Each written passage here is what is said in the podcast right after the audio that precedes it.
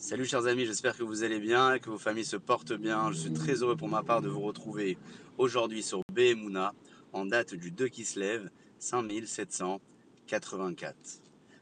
Rabbeinu Behaye, qui vécut au Moyen Âge, écrit dans l'un de ses sfarim que la nature de l'homme est de considérer habituellement que la prière est la conséquence de la détresse, c'est-à-dire que lorsqu'une personne vit une difficulté, une épreuve, elle est amenée systématiquement à prier et à demander à Akadosh Baruch de la libérer et de l'exaucer.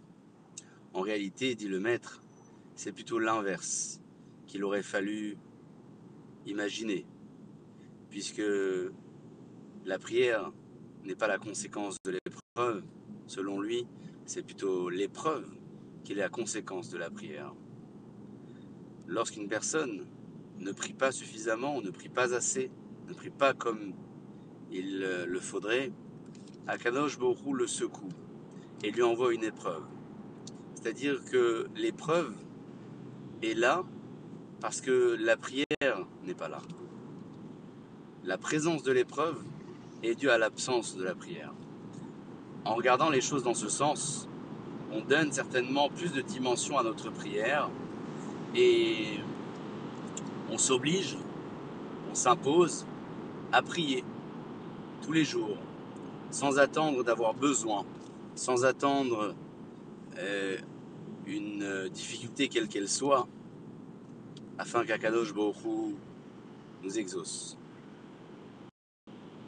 On gardera ce contact de manière permanente, que ce soit dans les prières journalières, la prière de Harvit le soir, celle de Shacharit le matin et enfin celle de Mincha de l'après-midi, ou même dans les différentes prières que l'on pourra exprimer en dehors de ces grands rendez-vous journaliers, lorsque nous lirons des Pirkei Elim, les psaumes du roi David, ou lorsque nous parlerons à Kadosh Baruch avec notre cœur et avec nos mots. Suivant cette réflexion, on peut s'imaginer que Akadosh Baruch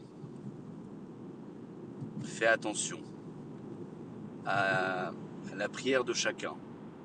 Et même si on le savait, on en sera beaucoup plus convaincu, puisque nous sommes arrivés à la conclusion que l'absence de la prière de tout à chacun entraîne la difficulté et l'épreuve. Ce qui veut dire que même s'il y a d'autres personnes qui prient, si nous, nous n'avons pas fait l'effort, Akadosh Bokhu décidera peut-être d'envoyer quelque chose pour nous rappeler à l'ordre. N'attendons pas ces rappels à l'ordre, continuons à nous renforcer et prions à Akadosh Bokhu pour la réussite de nos frères et nos sœurs en Eretz Israël à tous les niveaux. Sur ce, chers amis, je vous souhaite de passer une excellente journée pour vous et pour vos familles et je vous dis à très bientôt.